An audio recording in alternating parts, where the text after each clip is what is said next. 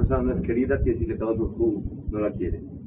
Y llegamos a la conclusión que hay dos explicaciones. Número uno, que cuando una persona es querida es porque Kadosh Baruj le mete en el corazón de la gente que lo quieran a él. ¿Y por qué? Porque Kadosh Baruj mete en, el corazón de la gente que lo quieran, debido a que Kadosh Baruj quiere mucho a una persona, él ocasiona, él hace que todo el mundo también quiera y respete a esa persona. Pero cuando Kadosh Baruj no quiere a alguien, a Kadosh Baruj no eh, da la oportunidad a que la gente quiera a alguien. Y analizamos el tema muy largo. Otro punto importante dijimos que para poder ser querido por los demás, la persona tiene que desarrollar dentro de sí mismo el cariño por los demás, el querer a todos los seres humanos. Y trajimos varios dichos, quiero nada más como introducción para poder analizar el tema.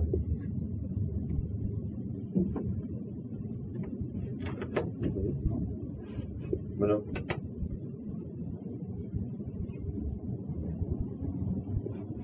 bueno, bueno.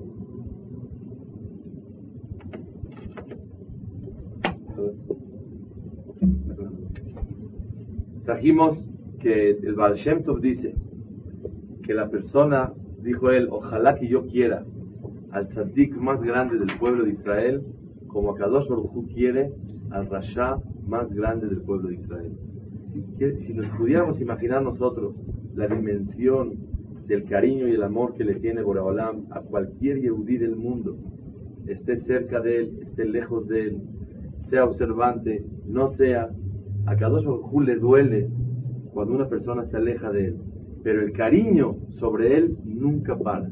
Dijo el Baal Shem ojalá que pueda yo querer al hombre más tzadik del mundo como a Kadosh Baruj quiere al malvado más grande del pueblo de Israel. Y más trajimos varias, varios dichos. Les voy a traer una, idea, una, ilustrar la idea con una cosa que escuché apenas. Había un hajam muy grande que se llamaba Baruchbeo.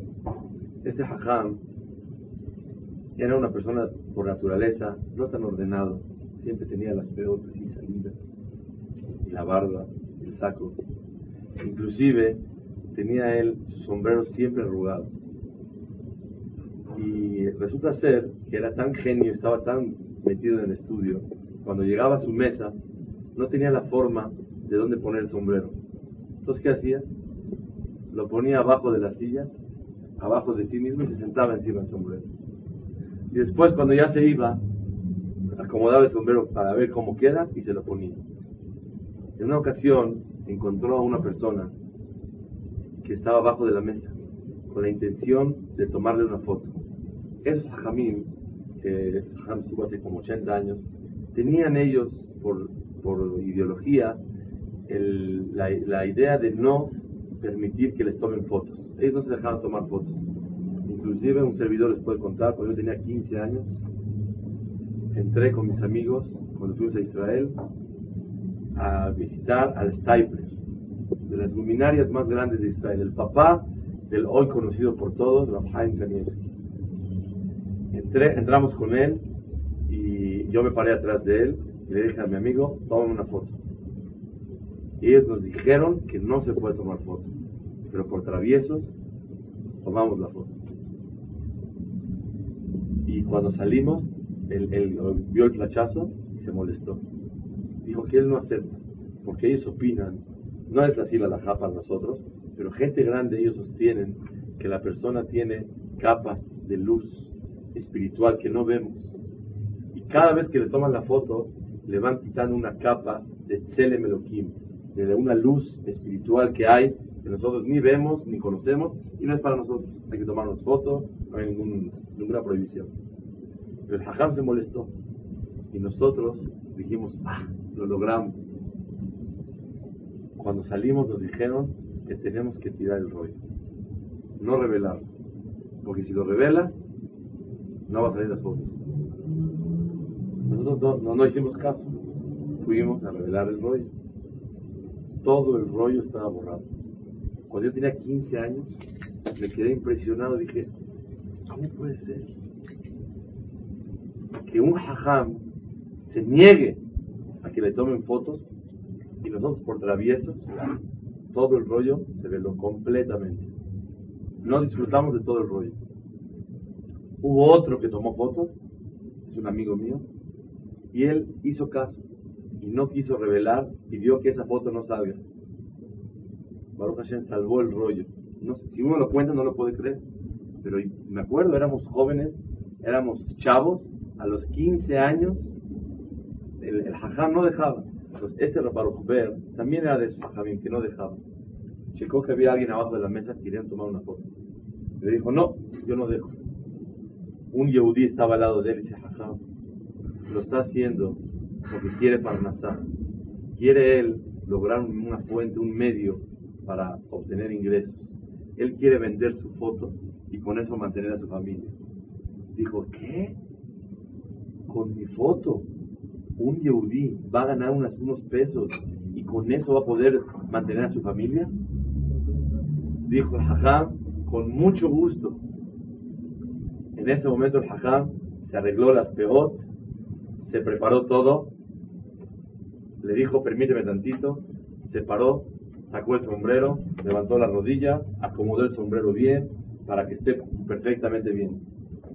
Pidió que le sacudan su saco, estaba así medio trataba de arreglarse, acomodó el cuello de la camisa, se mojó la barba para que esté bien arregladito, enderezó todo, inclusive pidió un libro bonito para agarrarlo para que tome la foto y le dijo, ahora sí, ¿me veo bien? Ahora sí dispáralo. Dijo, yo, yo tengo una idea, no me tomo fotos. Pero no es una prohibición, no es un haram, no es un isur. Si yo con mi foto voy a poder ayudar a un yehudí, claro que lo hago.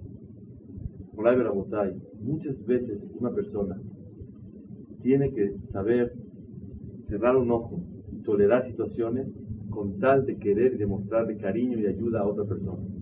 Eso se llama en la Torah el concepto de Ahabat Israel, amar a un Yehudí. Dicen los Hajamim, la persona que ama a un Yehudí está amando en ese momento a Kadosh Baruj sea quien sea. ¿Por qué? Porque es el hijo de mi querido. Yo quiero a Kadosh Baruj y a Kadosh Baruj quiere a esa persona. Por consecuente, yo quiero a esa persona porque es el hijo de mi querido. Cuando una persona quiere a un Yehudí, ayuda a un Yehudí, nada más por pensar es el hijo de Kadosh Baruj ¿Cómo explicamos la semana pasada? Cuando uno quiere a los sobrinos, ¿por qué los quiere? Ay, mi sobrinazo. ¿Por qué lo quiere? Porque es el hijo de mi hermana. Es el hijo de mi hermano.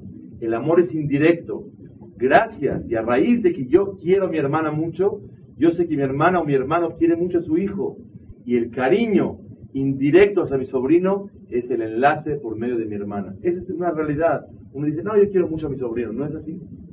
Cuando una persona quiere a todos los seres humanos, ¿por qué? Porque son hijos de cada uno. Yo hay veces veo gente de verdad que tiene problemas, que tiene sufrimientos, hay gente que no tiene ni dinero para comer. Y me pongo a pensar y digo, ¿por qué a mí me mandaste, a él no le mandaste? No estoy en el nivel para decirme, quítamelo y mándaselo a él. Pero por lo menos Hashem, todos somos tus hijos. ¿Por qué a él no le mandaste? Y no, sabemos la forma como Borobalá maneja el mundo. Pero la idea de nosotros es, para ser querido por Am Israel y demostrar que cada uno te quiere, tienes que querer a todo Yehudi. Uno de los aspectos importantes para lograr el amor a cualquier persona, hay un dicho maravilloso, muy profundo, que dice así, todo ser humano tiene algo valioso que no encontrarás en otro hombre. Todos nosotros tenemos algo muy especial.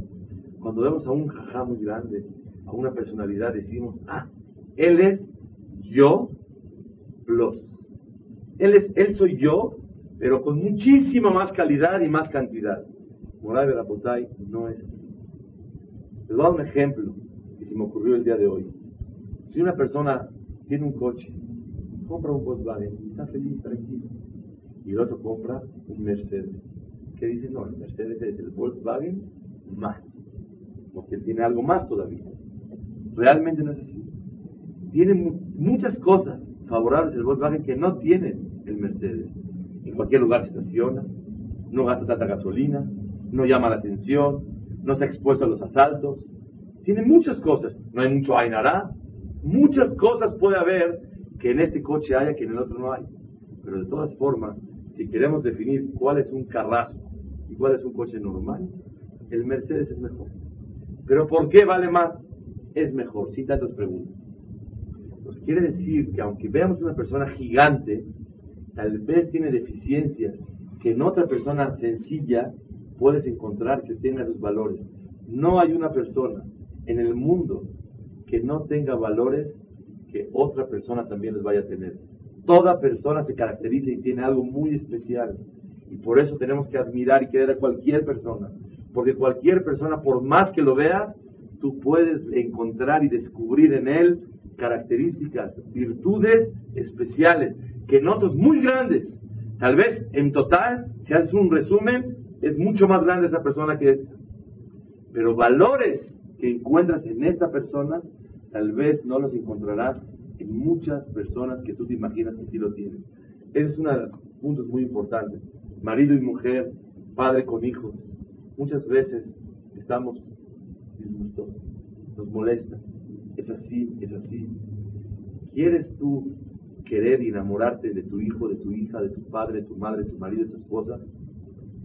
Resumen un poquito dentro de ti mismo cuántas cualidades maravillosas tienes. Obviamente, todo lo que tú quisieras, no lo hay. Pero sí puedes encontrar cosas muy especiales en cada ser humano y ese es motivo para poder lograr quererlos realmente. Uno de los puntos, se van a asombrar de lo que quiero hablar,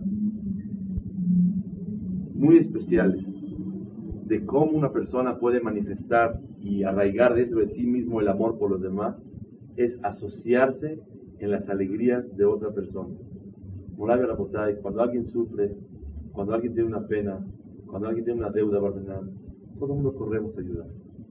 Pero cuando alguien está muy contento y tiene una alegría muy especial en su vida, mmm, pues llego tarde a la fiesta, llego tarde al compromiso, llego tarde a la boda, llego tarde al Sheba Berajot, o vas a la boda y nada más te tratas tú de llenar. Fuiste a la boda joven, otro jugo, por favor, que sean dos, que sea esto, que estás tú en tu mundo.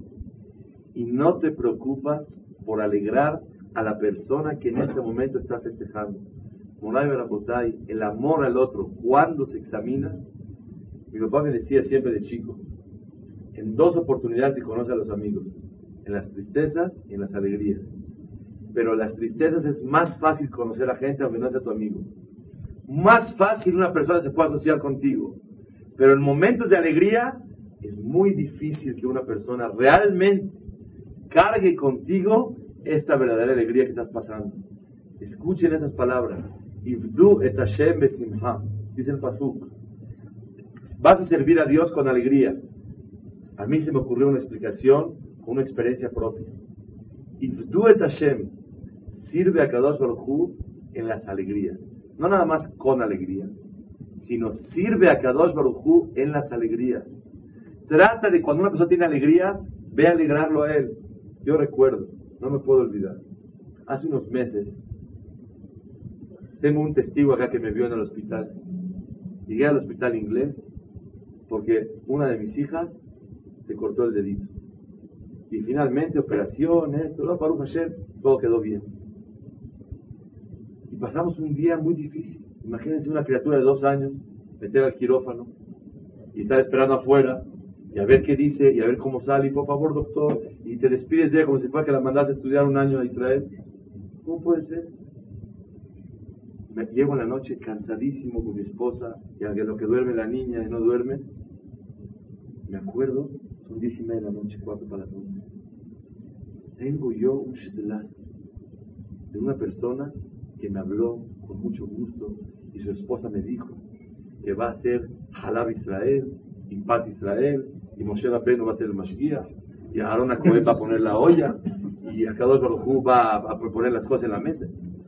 No sé cuántas cosas hizo y le dije, mira, yo no me puedo sentar en un lugar donde todo el mundo se sienta revuelto, entiéndame. Nos separamos, acá y es Pat Israel y Jalab Israel y toda la leche que Moshe Rabbeinu ordeñó. Porque es de leche. Y le habló a mi esposa y le preguntó a dónde se compra el queso crema. Sí, el queso. Me acordé y dije, pero la verdad, estoy exento.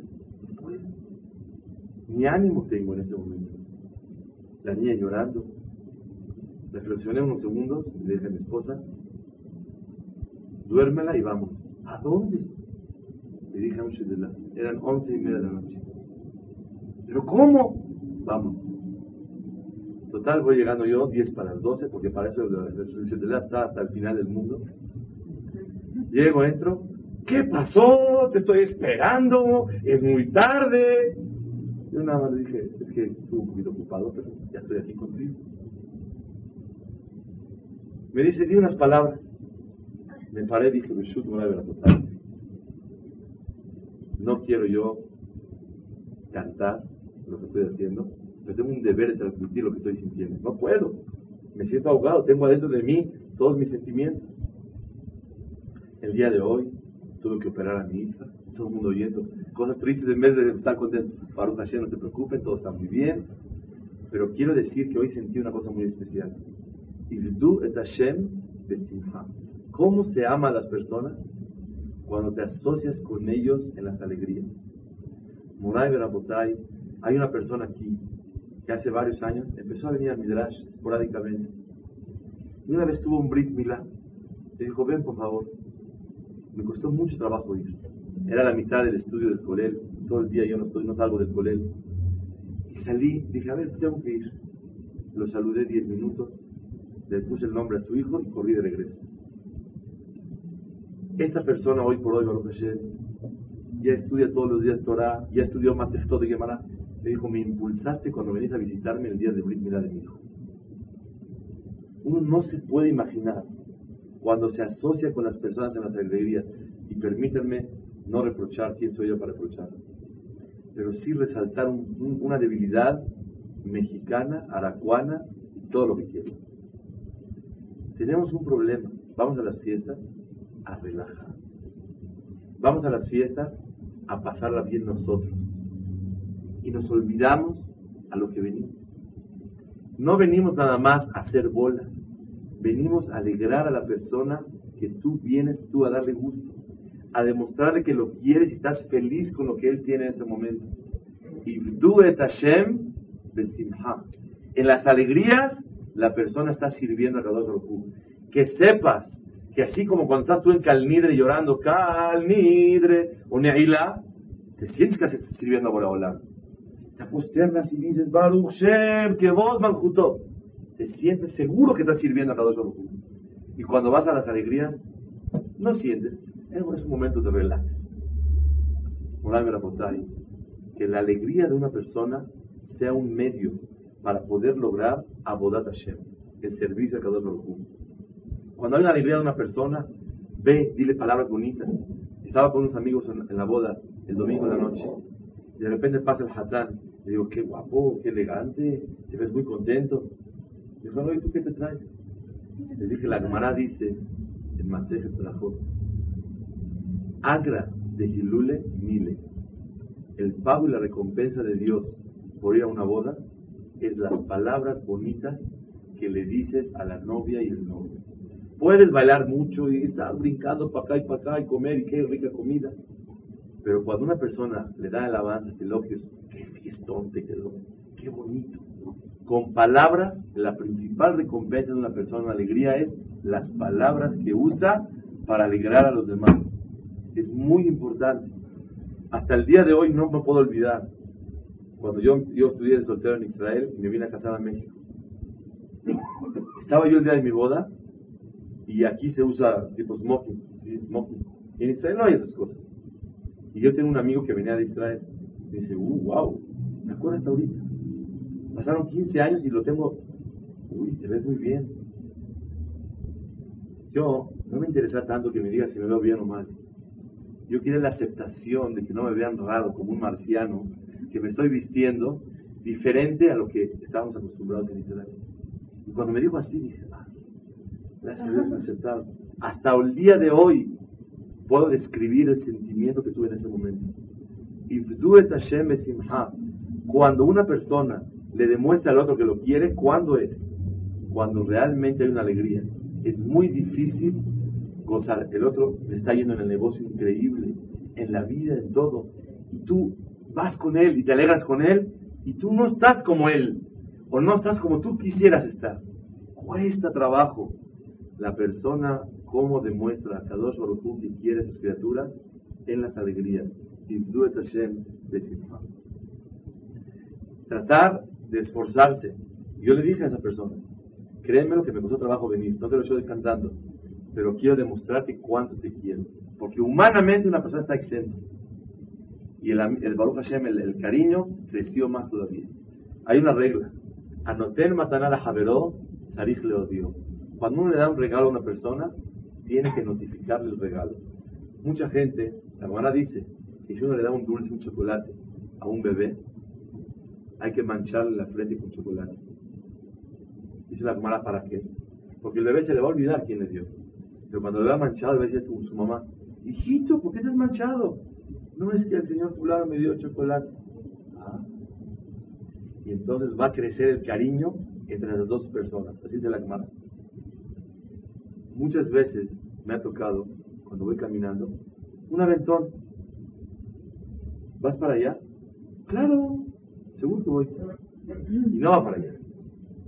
Ya cuando estoy arriba le digo, la verdad, ¿ibas para allá? Me dice, no. Te voy a enseñar Hiciste bien en decirme, voy para allá, para animarme a subir, porque no te quiero molestar. Pero ahora que ya estoy arriba y me tienes tú en tu coche, dime la verdad, no iba para allá y te iba especial. ¿Qué pasa? Cuando una persona le demuestra a la persona cuánto hizo por él, el, cariño crece. Pero obviamente con mucha astucia, con mucha inteligencia, un equilibrio necesario, que no se sienta, mira, ¿eh?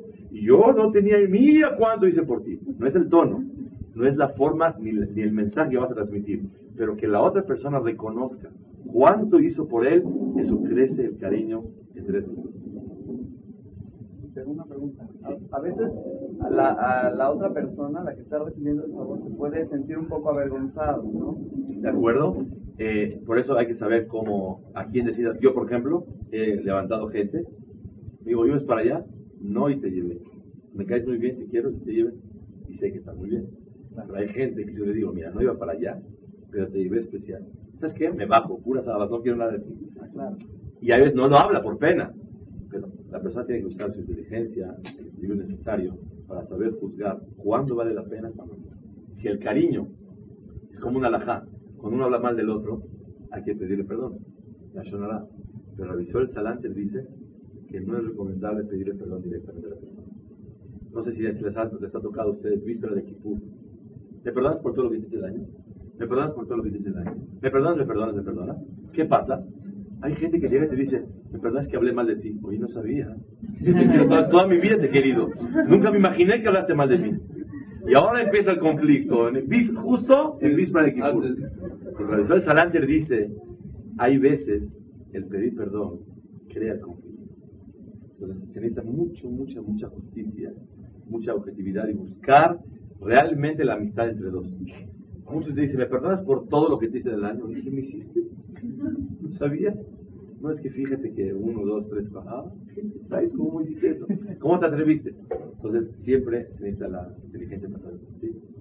En el caso de una sedaca, alguien, una persona le hace llegar a una persona una sedaca, sabemos que entre más ocultos sea la sedaca, es mejor. Definitivo. Eh, lo que pasa es lo siguiente. Eh, cuando una persona requiere Barrenal de acá,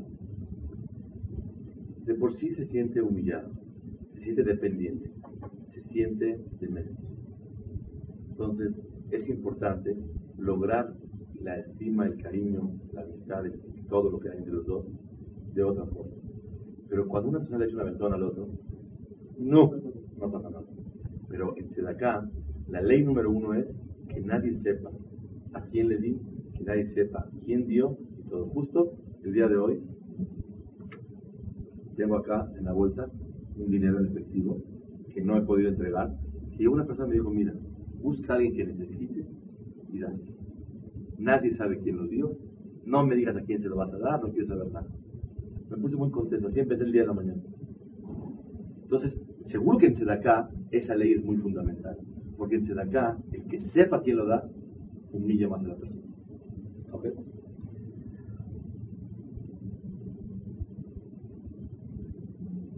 Hay una regla que nos puede ayudar a querer a los demás. Se pueden reír, pero es el elemento, es la verdad. Cuando dos personas discuten y van al Betín, yo te debo o tú me debes. Estamos discutiendo negocios o de cualquier cosa.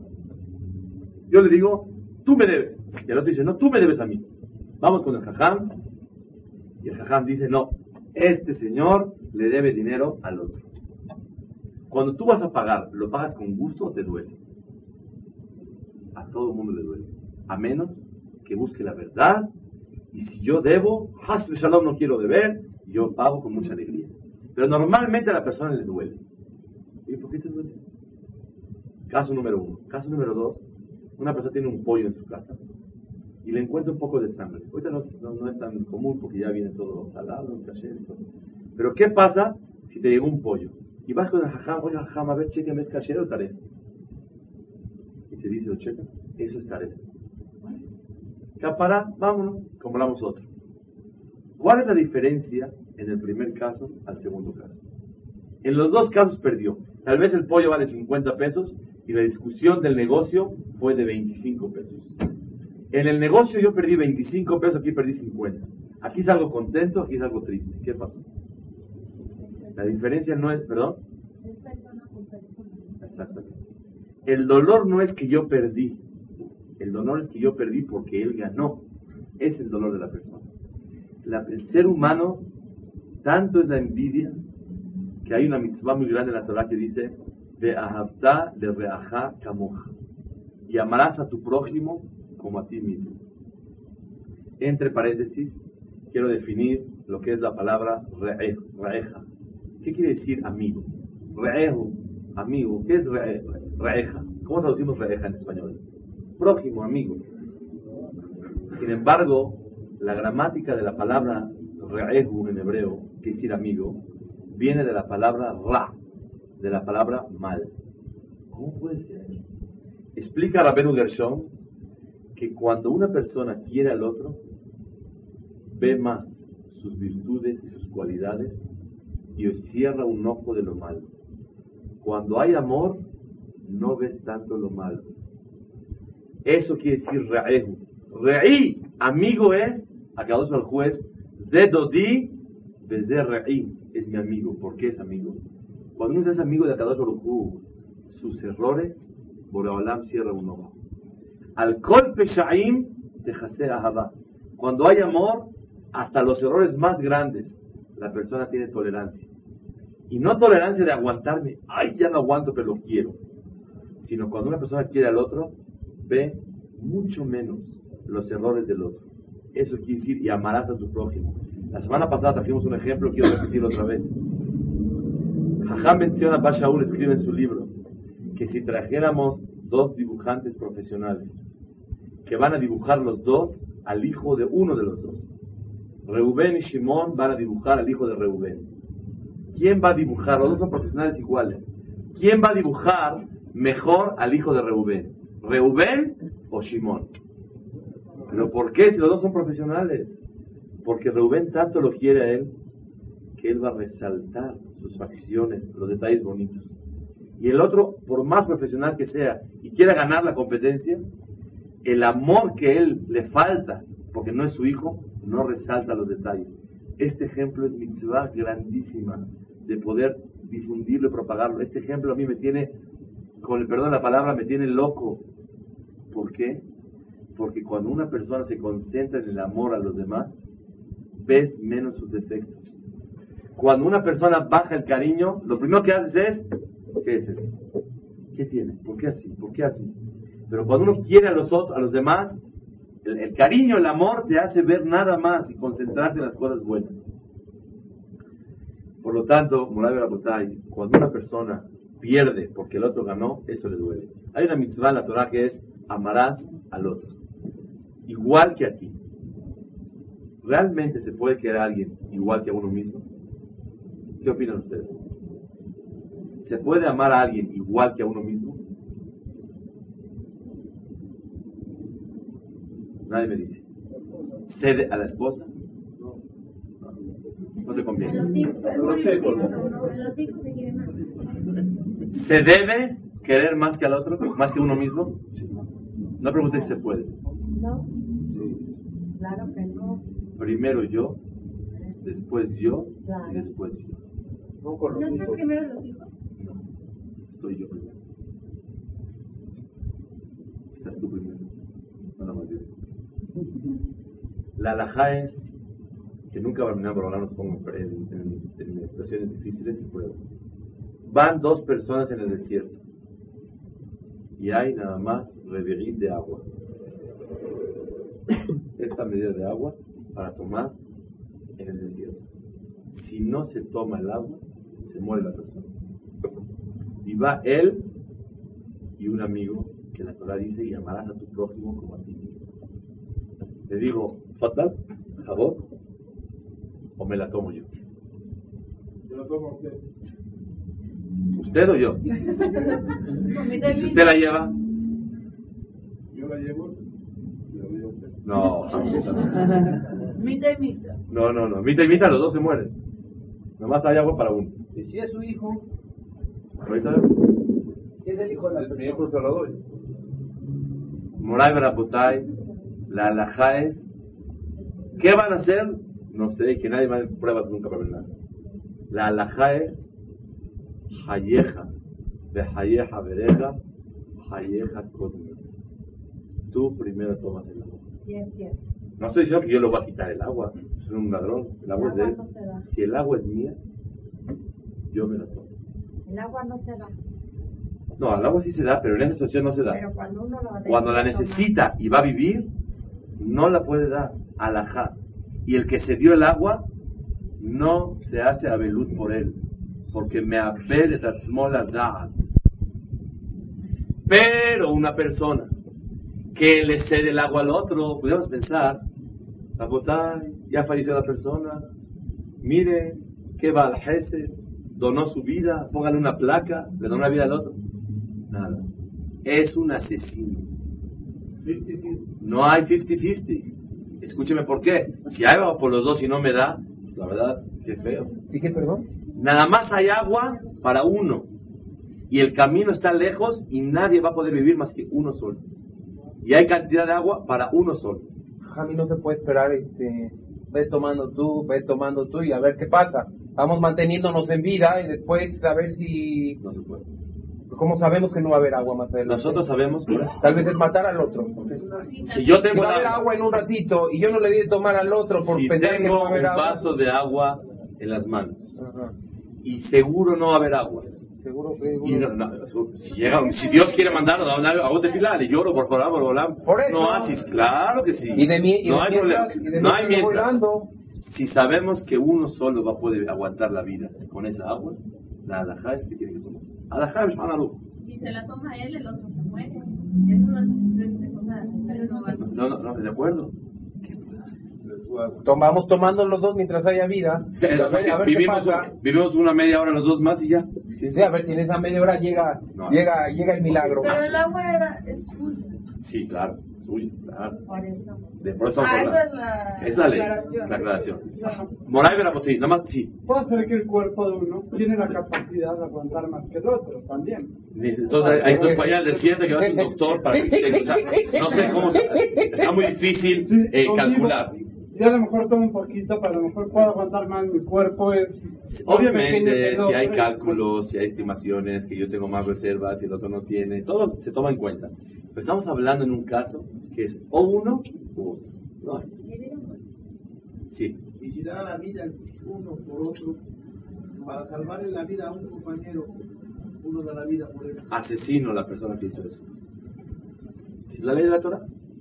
No se puede. Bueno, pero ese, si seguro, que- si seguro se va a morir. Pero si hay un riesgo, Arriesgarse, arriesgarse por el 90% que se va a otro. morir y 10% no se va a morir. Arriesgarse por el otro. ¿Quién? ¿El que va, el que va a salir a salvar? Sí. Te ejemplo, vas a alguien se salvar. está muriendo en el agua Sí, y en el mar. Y Sí. entonces viene alguien y lo va a salvar. claro. Ok, Seguro pero que que lo que lo va a Aunque tenga un riesgo muy grande de morirse. Riesgo, riesgo, pero si, si, si, si- una cosa, si está en el remolino y se mete, ¿qué va a hacer? ¿Qué va a hacer ahí? A ver si lo salva. ¿Se van los dos? Se Seguro se van los dos. La idea, miren Moravia Botay, que nunca Barminan Borolán nos meta pruebas. Pero esto nos tiene que servir a nosotros de entendimiento. ¿Cuál es la mitzvah de la Torah? Amarás a tu prójimo como a ti mismo. La pregunta es, pregunta Nahmani desde el Ramban, en Perashat Kedoshim, ¿cómo la Torah dijo? Y amarás a tu prójimo como a ti mismo, es imposible como a ti, menos que a mí. Contesta el Ramban que por eso dice la Torah, No. de ahavta le reaja, y amarás a lo de tu amigo, no a tu amigo. A tu amigo no lo puedes querer como a ti mismo, nunca. Ni debes, no nos engañemos, ni puedes. Cuando le dice un padre a su hijo, ay a ti, te doy mi vida, ¿qué estás hablando? ¿Qué estás hablando? Lo quieres mucho, es tu orgullo, es un pedazo tuyo, es todo. Pero la persona por naturaleza se quiere más a sí mismo. Esa es la ley que Kadosh Baruj Hu le dio a la persona. Le dio naturaleza para qué? Para subsistir, para luchar, para escaparse de, los peligros, para salir adelante. Es una fuerza que le dio a Kadosh Baruj Hu naturalmente. Por otro lado, y amarás no a tu amigo, y amarás a lo de tu amigo. No dice beahavta y amarás et reaja, a tu amigo, sino beahavta le reaja, a lo de tu amigo. ¿Qué quiere decir? Que quieras la misma po- posición que tú tienes para tu amigo. A la persona le duele que el otro tenga la misma clase que yo tengo.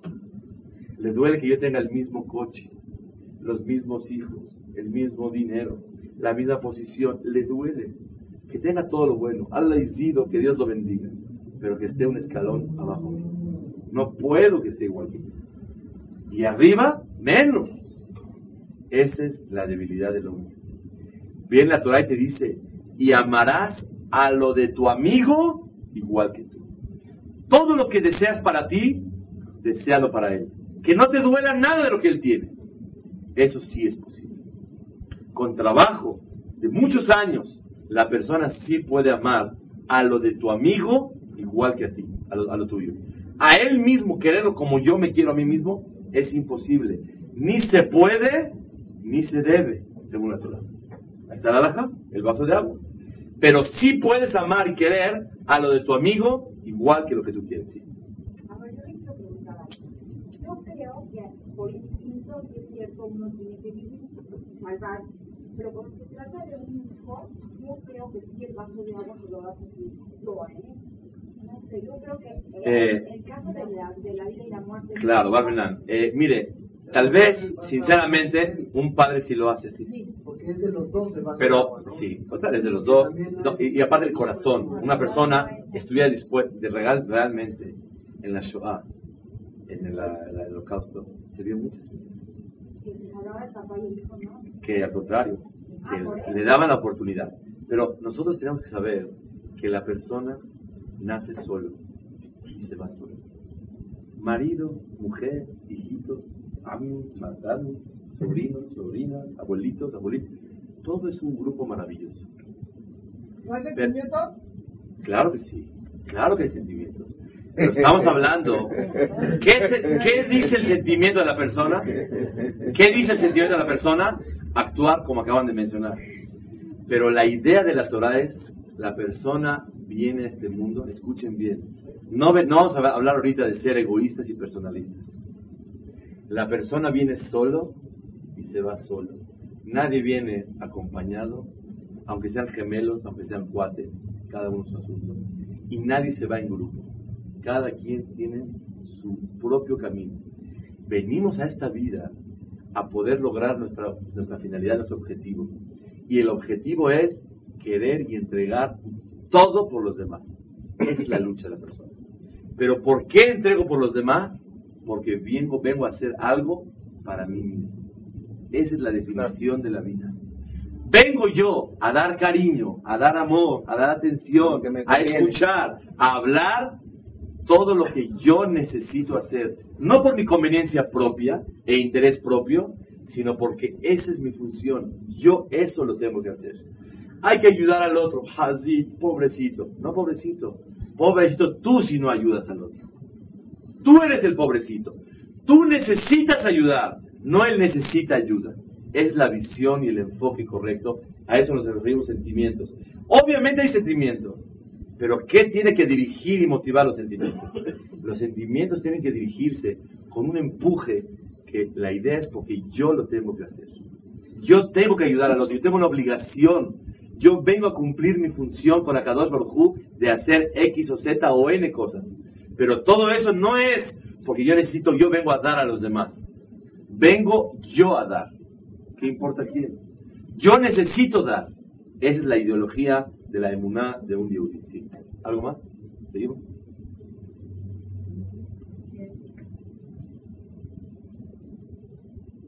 Hay que crecer mucho en emuná que cada dos le manda a la persona todo lo que él necesita para pues, no envidiar a los demás y querer a los demás, hay que sentirse que alguien aquí reparte. Doy un ejemplo. Va en la casa y hay una bolsa de dulces, hay chocolates, cacahuates, de todo lo que hay. Y de repente los niños están peleando. Yo quiero esto, yo quiero lo otro. Pero ¿qué pasa cuando confían en la justicia de un padre correcto o de una madre? Y el papá dice, deme toda la bolsa. A ver, tú así, tú así, tú así, tú así. ¿Alguno de ellos tiene resentimiento con el otro? O tal vez se molestó con el papá o con la mamá, que a mí me dio menos. ¿Pero por qué? ¿Ya la discusión es entre ellos o es con el papá y la mamá? Esa es la emuná de un Dios. El que da y reparte es el que los ¿Qué le tienes coraje a él? ¿Qué hizo él? ¿Qué hizo? A que a dos es el que reparte. Para poder quitar la envidia y amar a todas las personas, tienes que saber que alguien está repartiendo, que es el Ribono Olam, el todo creador. ¿Quieres quejas con él? Con mucho gusto. A ver, Hashem, ¿por qué le mandaste a mí no me mandaste? Hashem te dice, ya yo sé lo que estoy haciendo. Él necesita así, tú no necesitas así. Pero no entiendo. Ven para acá, sube arriba y te explico. No, no, no, sabes que aquí me quedo, no necesito yo entender. Esa es la emuná de un Yehudi moral de la botella. Hay una camarada de Megilá que dice que nunca un padre puede diferenciar entre los hijos. Y a mí se me ocurrió una pregunta muy grande. Yo conozco un padre que sí diferencia entre los hijos. Y a uno le da más, y a uno le da menos, y a uno le da el triple, y a uno le da cien veces más, y a uno le da menos de lo que necesita. ¿Quién es? El bueno se lo Y a él le da más a uno que a otro. No quedamos que un padre no tiene que diferenciar entre los hijos. ¿Sabe cuál es la respuesta? Lo que necesita. Exactamente. Exactamente. Antes de decir la definición maravillosa, quiero dar un ejemplo. Vamos a la farmacia o vamos al doctor y a uno le ponen yeso. Yo también quiero. Padre que trata a todos bien. Todos yeso, por favor. ¿Estás loco? Un padre que no hace diferencia entre los hijos es aquel que a cada uno le da lo necesario a cada uno. Esa es la definición exacta. No hace diferencias. No a uno cuando necesita, no le da. Y a uno cuando no necesita, le da. Ahí se llama hacer diferencias. Papi, ¿por qué cuando yo necesito que hables conmigo, no hablas? Y por qué con mi hermano sí hablas? Ahí son diferencias. Pero si a uno le mandaron un yeso y a otro no, no pasa nada. Él necesita, tú vas a estar cubierto. Todas las necesidades. Alguien le paga su seguro y va y reclama, oye señor, al señor le acaban de poner en su cuenta medio millón de pesos. Ah, yo llevo pagando años, nunca me ha depositado nada. Señor, usted está cubierto para lo que necesita. Usted no necesita. Pero es que fíjese, hizo hacer una operación, un negocio, hizo invertir. Señor, aquí no es eso. Aquí es un seguro médico. Lo que usted requiera se lo vamos a dar. Akadosh Baruj tiene un seguro a todos los seres humanos. Te mandará y te dejará mandar todo lo que tú necesites. Yo quiero, por favor, medicina. Bueno, un tempra de uva, por favor, doctor. No se puede. No se puede porque aunque quieras no te lo van a dar. Los niños Se pelean para que se hacen los enfermos para comer templas de uva. ¿Por qué no? Pues, ¿Cuál es el problema? Y hay veces no quiere que le hagan y se lo hace y te duele. A mí nunca me ha tocado, casi nunca, para no mentir, ir con mis hijos a las vacunas. Cuando tuve vacaciones, acompañé a mi esposa a ayudarla y fui al doctor. Y vi todos llorando y todos, ¿qué es esto? Todos llorando y todo esto. Le pregunté a la señorita, ¿así es todos los días? Sí, señora, así es todos los días. Todos los días, todos están llorando, las paletas, todo está todo. Cuando estaban vacunando a uno de mis hijos, llori, llori, me veía con cara de coraje. dije, pero es para tu bien, ¿qué quieres que te haga? En una de esas dije, bueno, ya, que no se la ponga. Y hago ante filar a que no le dé esa enfermedad. No existe, hay que ponerla. Moray Berapotay, esa es la emuná de un yudí. La persona tiene que entender que alguien reparte. Entonces vamos a, ¿cuál es el tema nosotros? Amar a los demás. ¿Qué traes contra él? ¿Qué te hizo? No, es que él me quitó el modelo, él me quitó la línea, él me habló mal. Ten fe, nadie te puede quitar nada de lo que tú tienes que corresponde. Nadie. Si te lo quitó él, a él Dios lo va a castigar por metiche, por, por, por dañar al otro. Pero a ti no te puede quitar nada. No te puede quitar nada lo que te corresponde a ti. No tienes por qué. El amor a un ser humano, dice Hamid Sion, es una introducción para decir esta oración, es querer tanto al que te daña como al que te da, te beneficia. Querer a un Yehudí no me interesa si me hizo daño o no me hizo daño. La montaña. Había una vez, hace 3.400 años, 3.600 años, un señor muy grande llamado Yosef Atzadik. Yosef lo vendieron sus hermanos. Ya cuando se encontró con ellos, después de toda la historia, ellos estaban así todos. Y les decía Yosef, no se preocupen. Atem hashabtem lera'a. Ustedes estuvieron mal en eso. A Elohim hashabah letová. Pero cada uno lo hizo para bien. Ya entendí, dijo Yosef, después de 13 años, por qué Kadosh Baruj permitió que me hayan vendido. ¿Ustedes? la que les espera con el Pero ustedes no me hicieron ningún daño a mí. No puedes. Tú no puedes dañarme. Y de ahí aprendemos algo muy especial. Cuando una persona dice, ustedes no me dañaron, por lo lo hizo para bien, ¿se llama que perdonó o no se llama que perdonó? Claro, porque está entendiendo perfectamente todo.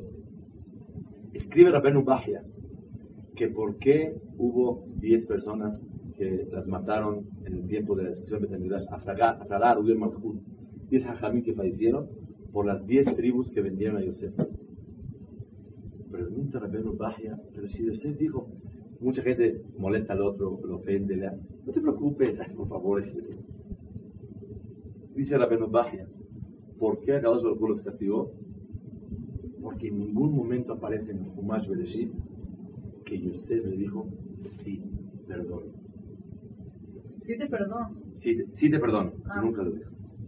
Muchas veces te hacen algo y te duele mucho. Y no es igual.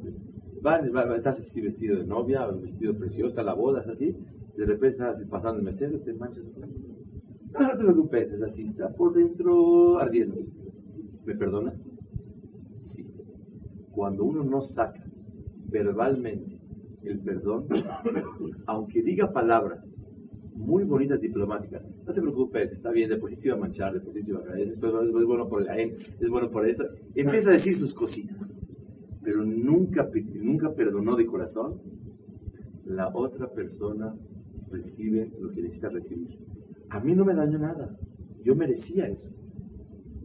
Pero para que el otro esté limpio de cualquier cargo delante de Kadosh Baruj necesita escuchar el sí. Y por eso en las parejas es muy importante acostumbrarse a no decir, ahora vamos a aclarar las cosas. No hay aclarar. Vamos a pedirnos perdón. Sé valiente, sé una dama y pide perdón. ¿Me perdonas? Esa palabra no es muy frecuente. En el vocabulario no hay. Vamos a aclarar las cosas para así, aclarar, aclarar qué. Pide perdón. Me agila usted para Perdóname me equivoqué. Y Dios dice, ah, no te justifiques, ya estoy acostumbrado. Y no te mortifiques. No hay. ¿Me perdonas? Sí. Y si es de corazón, el no te preocupes. No te preocupes. De corazón, tú no te preocupes. Pero ¿me perdonas? No te preocupes. ¿Me perdonas? Sí o no me perdonas. Cuando uno dice sí te perdono, es un acto que despierta el perdón absoluto dentro del corazón de la persona. No hay, no te preocupes. No hay, no te preocupes y no hay, vamos a aclarar y vamos a aclarar nada. El emet, decir la verdad. Ok.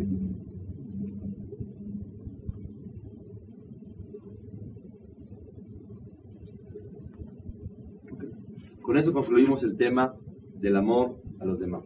Sigue la Mishnah diciendo, el Masejet Avot, capítulo Gimal, Mishnah Yot. Dice la Mishnah así.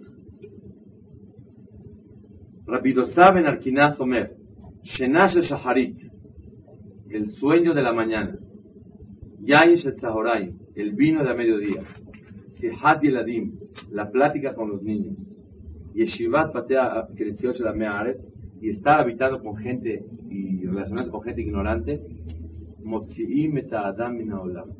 sacan a la persona de su mundo, se refiere al mundo venidero. O sea, que el dormir de la mañana el tomar el vino y platicar con los niños y estar sentado siempre rodeado de gente ignorante, saca a la persona del mundo venidero. ¿Cómo puede ser? Hablar con los niños es una gran mitzvah. Se refiere aquí cuando una persona se excede en todas las cosas que Akadosh Baruj mandó. La moderación y el equilibrio en las cosas es lo que Akadosh Baruj pide. Fíjense bien. Realmente, el dormir es un- una cosa muy necesaria. El ponerse contento y tomar una copa de vino es muy bueno. El platicar con los niños es muy bueno. El estar así sentado charlando, a uno que me cuente, platicando, un poquito relajándose, es muy bueno. Pero la, la intención de la Mishnah es, cuando uno se excede en las cosas que Akadosh Baruj te mandó especialmente para usarla como un medio, no funciona. Tienes un aparato, tienes que cargarlo. ¿Ya cargaste? Ahora ya usa la rasuradora. Todo el tiempo cargándola se explota. No se puede. Tú cargas. Hay cosas que sirven para echar a andar a la persona. Pero no puede ser que la ocupación principal de la persona sea esa. Entonces uno tiene que cuidarse mucho, dice la Mishnah, del sueño de la mañana, del vino a mediodía, porque entorpece a la persona a mediodía. Obviamente no hay reglas, cada quien tiene que saber medir qué es lo que necesita. Los hajamim traen una, el Hatam Sofer trae una eh, insinuación muy bonita, un remes muy bonito de lo que es la vida. Dice aquí, el que se duerme en la mañana, toma vino a mediodía y se la pasa platicando, se refiere en la vida del ser humano. Shaharit, la mañana es cuando está joven, 20, 25 años. No duermas en la juventud. Hay un dicho precioso que vi en el, en el Cuer- Cuernavaca, en el asilo de ancianos, de Alaba Shalom, el señor Shimshon Feldman, el presidente de la, de la comunidad Ashkenazí. Dice, para realizar mis sueños, no duermo. Para soñar hay que dormir. Pero para realizar mis sueños, no duermo. Hay que luchar y luchar y no dormir. Cuando uno duerme en la juventud, o a los 35, 40, 45 años, ah, puros placeres, y tomar, y aquí y luego de viejito está sentando, contando los coches, platicando. ¿Qué opinas? ¿A ti te bodas de oro? No, todavía no. ¿Y tú? Bueno. Y pasa el tiempo y nada más está. Esa es la definición de la vida. No mates el tiempo, aprovecha la vida. Una persona le pide a Dios, te doy vida. Con mucho gusto. Si tú tienes un hijo que te pide, papá, ¿me das dinero? Sí. Mil pesos. ¿Qué vas a comprar? Unas cosas muy, muy importantes. Con mucho gusto. ¿Ves? Lo ves por la ventana, sale a la calle, tira un billete. Otro, otro, tira los mil pesos. Viene, pa, ¿no me das otros mil pesos? ¿Le das o no le das? ¿Por qué no le das? Porque lo está tirando. Le pides vida a cada uno. ¿Para qué la quieres la vida? ¿Para tirarla? No te va a dar. ¿Quieres vida? Úsala, aprovechala. Si tú te quieres usar la vida realmente, con mucho gusto te doy.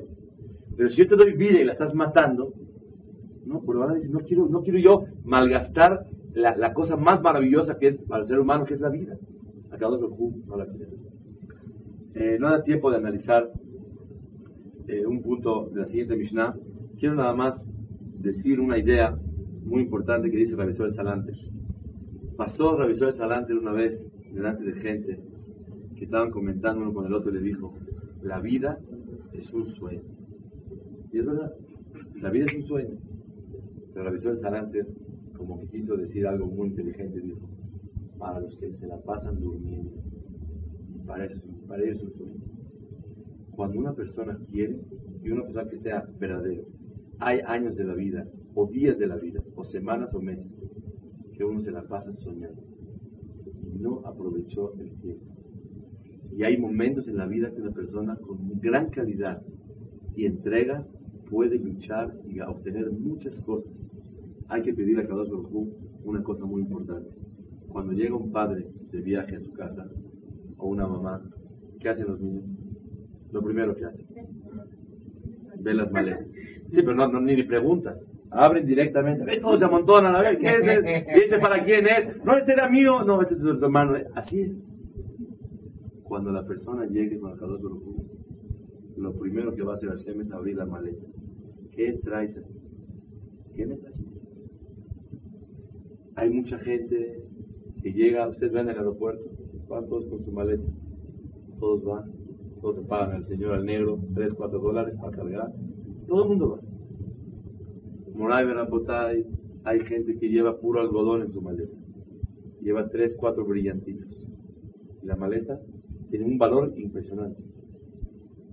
Y hay gente que lleva puras piedras, piedras.